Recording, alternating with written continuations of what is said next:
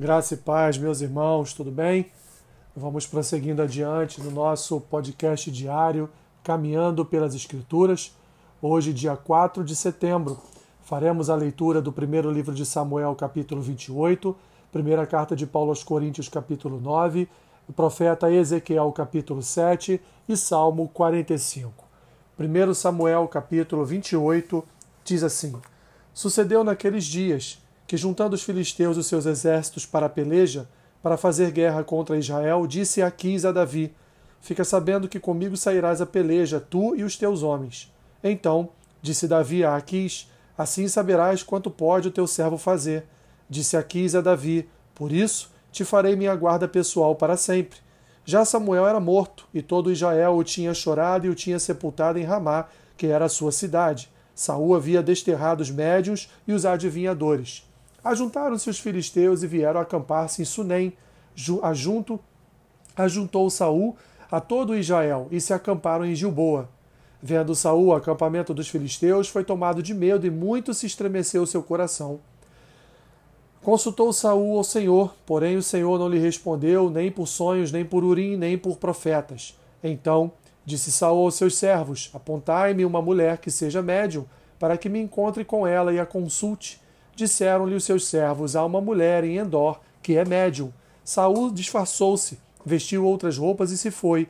E com ele dois homens, e de noite chegaram a mulher, e lhe disse: Peço-te que me adivinhes pela necromância, necromancia, e me faças subir aquele que eu te disser.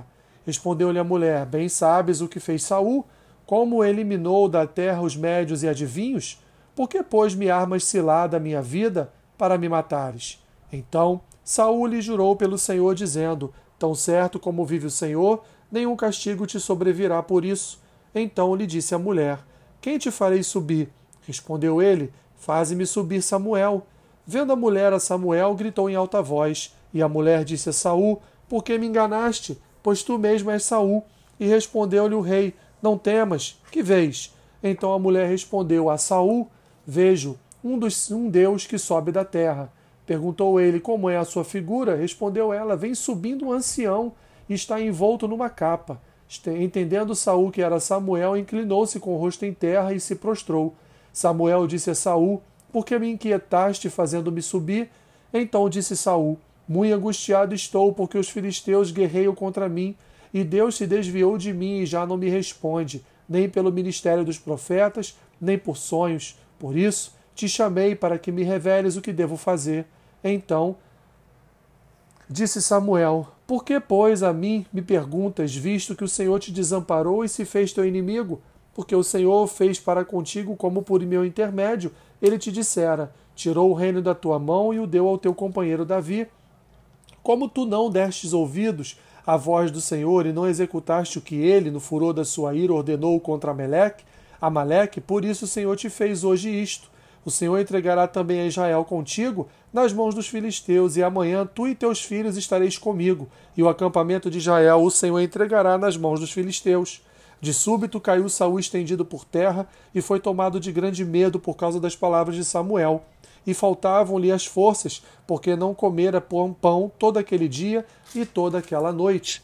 Aproximou-se de Saul a mulher, e vendo-o assaz perturbado, disse-lhe: Eis que a tua serva deu ouvidos à tua voz, e arriscando a minha vida, atendi as palavras que me falaste. Agora, pois, ouve também tuas palavras da tua serva e permite que eu ponha um bocado de pão diante de ti. Come, para que tenhas forças e te tenha e te ponhas a caminho. Porém ele o recusou e disse: Não comerei. Mas os seus servos e a mulher os constrangeram e atendeu. Levantou-se do chão e se assentou no leito. Tinha a mulher em casa um bezerro cevado apressou-se e matou-o, e tomando farinha, a amassou e a cozeu em bolos asmos, e os trouxe diante de Saul e de seus servos, e comeram. Depois se levantaram e se foram naquela mesma noite. 1 Coríntios, capítulo 9.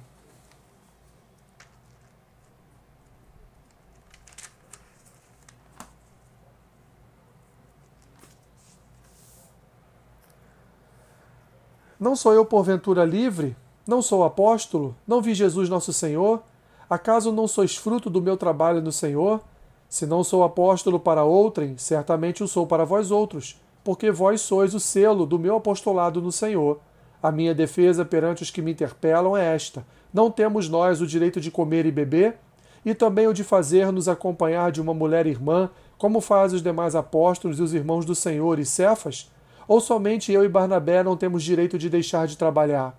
Quem jamais vai à guerra é a sua própria custa. Quem planta a vinha e não come do seu fruto?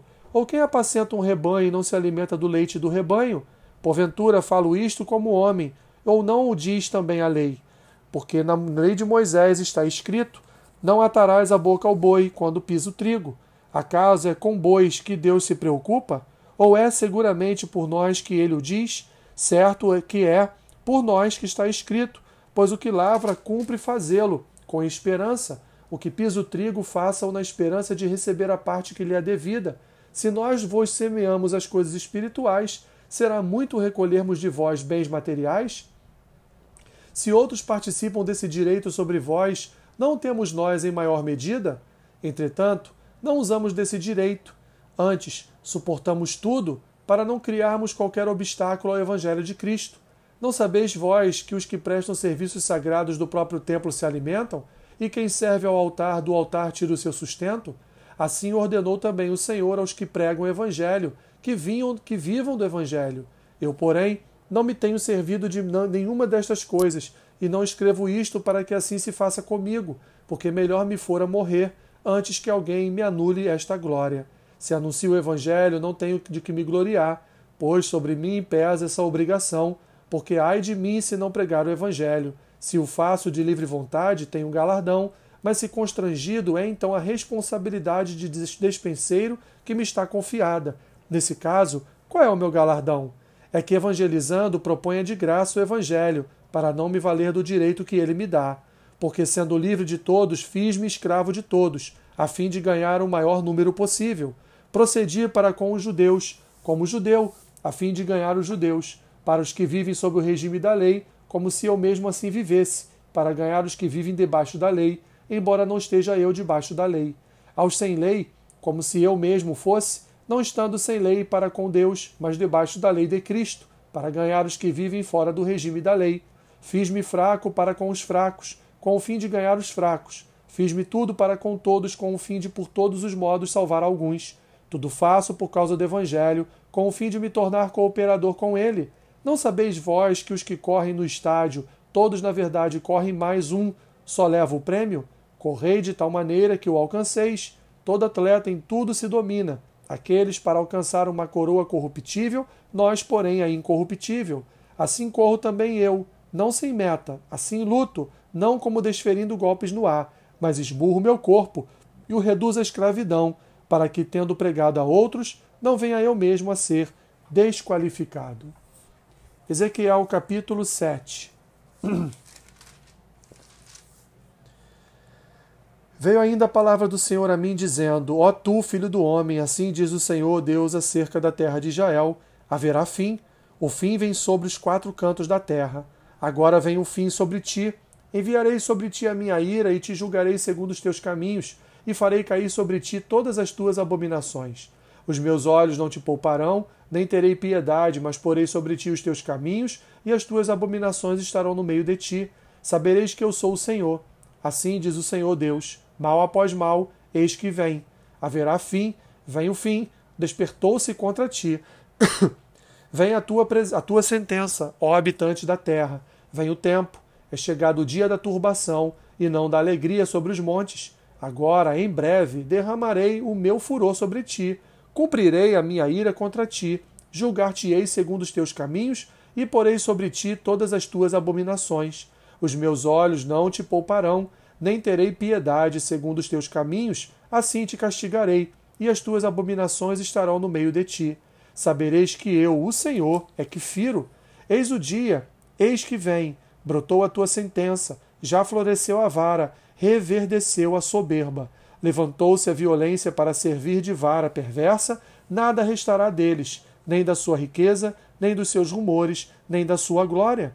Vem o tempo, é chegado o dia. O que compra não se alegre, e o que vende não se entristeça, porque a ira ardente está sobre toda a multidão deles. porque o que vende não tornará a possuir aquilo que vendeu, por mais que viva, porque a profecia contra a multidão não voltará atrás. Ninguém fortalece a sua vida com a sua própria iniquidade. Tocaram a trombeta e prepararam tudo, mas não há quem vá à peleja, porque toda a minha ira ardente está sobre toda a multidão deles. Fora está a espada, dentro a peste e a fome. O que está no campo morre a espada, e o que está na cidade a fome e a peste o consomem. Se alguns deles, fugindo, escaparem, estarão pelos montes como pombas dos vales todos gemendo, cada um por causa da sua iniquidade.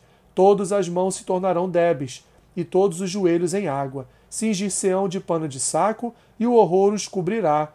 Em todo o rosto haverá vergonha, e calva em toda a cabeça. A sua prata lançarão pelas ruas, e o seu ouro lhe será como sujeira. Nem a sua prata, nem o seu ouro os poderá livrar no dia da indignação do Senhor. Eles não saciarão a sua fome, nem lhes encherão o estômago, porque isto lhes foi o tropeço para cair em iniquidade. De tais preciosas joias fizeram seu objeto de soberba e fabricaram suas abomináveis imagens e seus ídolos detestáveis. Portanto, eu fiz que isso lhes fosse por sujeira, e os entregarei nas mãos dos estrangeiros por presa, e aos perversos da terra por despojo, eles o profanarão. Desviarei deles o rosto e profanarão o meu recesso Nele entrarão profanadores e o saquearão. Faze cadeia, porque a terra está cheia de crimes de sangue e a cidade cheia de violência. Farei vir os piores de entre as nações, que possuirão as suas casas. Farei cessar a arrogância dos valentes e os seus lugares santos serão profanados. Vem a destruição, eles buscarão paz, mas não há nenhuma. Virá miséria sobre miséria, e se levantará rumor sobre rumor Buscarão visões de profetas, mas do sacerdote perecerá a lei, e dos anciãos o conselho. O rei se lamentará, e o príncipe se vestirá de horror, e as mãos do povo da terra tremerão de medo, segundo o seu caminho. Lhes farei, e com seus próprios juízos o julgarei, e saberão que eu sou o Senhor. Salmo 45 De boas palavras transborda o meu coração ao rei consagro que compus, a minha língua é como a pena de habilidoso escritor. Tu és o mais formoso dos filhos dos homens, nos teus lábios se extravasou a graça. Por isso, Deus te abençoou para sempre. Cinja a espada no teu flanco, herói. Cinja a tua glória e a tua majestade. E nessa majestade cavalga prosperamente, pela causa da verdade e da justiça, e a tua destra te ensinará proezas. As tuas setas são agudas, penetram o coração dos inimigos do rei e os povos caem submissos a ti. O teu trono, ó Deus, é para todo sempre, cetro de equidade, é o cetro do teu reino. Amas a justiça e odeias a iniquidade. Por isso, Deus, o teu Deus, te ungiu com óleo de alegria, como a nenhum dos teus companheiros. Todas as tuas vestes recendem a mirra, a aloés e a cássia. Os de palácios de marfim ressoam instrumentos de cordas que te alegram. Filhas de reis se encontram entre as tuas damas de honra, à tua direita está a rainha, adornada de ouro finíssimo de Ofir. Ouve, filha, vê, dá atenção, esquece o teu povo e a casa de teu pai. Então o rei cobiçará a tua formosura, pois ele é o teu senhor. Inclina-te perante ele, a ti virá a filha de Tiro, trazendo donativos, os mais ricos dos povos te pedirão favores. Toda formosura é a filha do rei, no interior do palácio a sua vestidura é recamada de ouro. Em roupagens bordadas, conduzem-na perante o rei. As virgens, suas companheiras que a seguem, serão trazidas à tua presença, serão dirigidos com alegria e regozijo, entrarão no palácio do rei. Em vez de teus pais, serão teus filhos, os quais farás príncipes por toda a terra. O teu nome eu farei celebrado de geração a geração, e assim os povos te louvarão para todo o sempre. Que Deus te abençoe rica e abundantemente. Amém.